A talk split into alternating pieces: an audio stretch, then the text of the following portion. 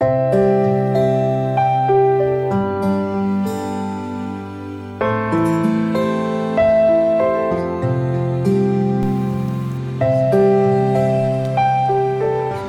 兄姐妹平安，每天五分钟，牧师陪你读圣经。今天我们要读的经文是《各罗西书》一章二十三到二十七节。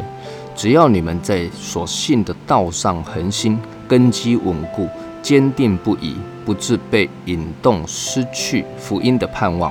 这福音就是你们所听过的，也是传于普天下万人听的。我保罗也做了这福音的执事，现在我为你们受苦，倒觉欢乐，并且为基督的身体，就是为教会，要在我肉身上补满基督患难的欠缺。我照神为你们所赐我的职分，做了教会的执事，要把神的道理传得全备。这道理就是历世历代所隐藏的奥秘，但如今向他的圣徒显明了。神愿意叫他们知道，这奥秘在外邦人中有何等丰盛的荣耀，就是基督在你们心里成了有荣耀的盼望。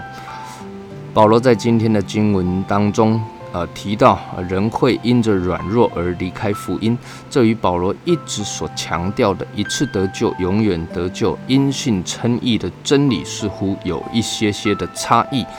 保罗当然不会否定因信称义，但在这里，保罗个别的强调了人对信心的责任。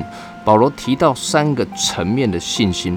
第一个是所信的道上的恒心、根基稳固以及坚定不移。因此，从这三个面相来看，啊，信心不是一时的感动，好像日子久了就逐渐的失去。这也间接的在表明了神所赐给人的信心呢，即便是软弱有时、刚强有时，但是呢，信心却是很久。不变的第二个信心根基的稳固很重要。什么是信心的根基呢？人信心的根基不是出于人，而是出于神。是神拣选人，不是人拣选神。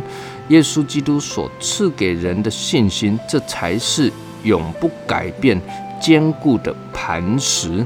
第三个，坚定不移。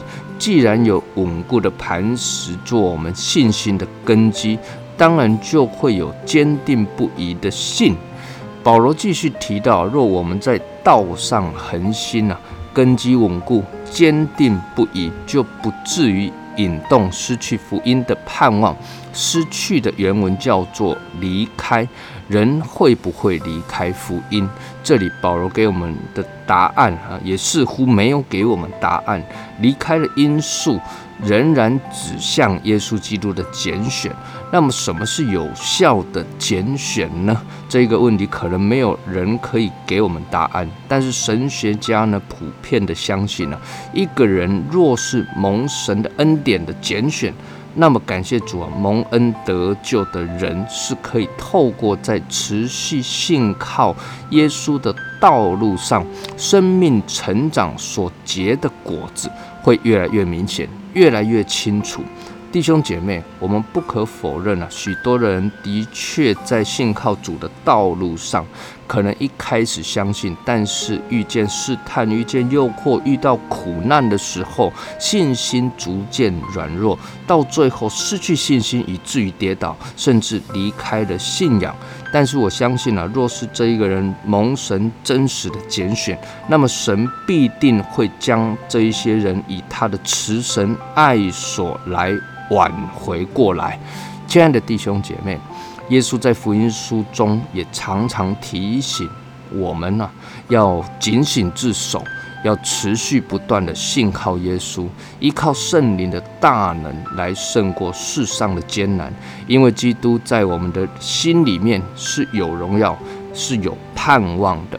我们一起来祷告。天赋，我们感谢你，谢谢你是我们荣耀的盼望，我们仰望你的恩典，谢谢你拣选我们成为你的儿女，使我们在基督里得着宝贵的救恩。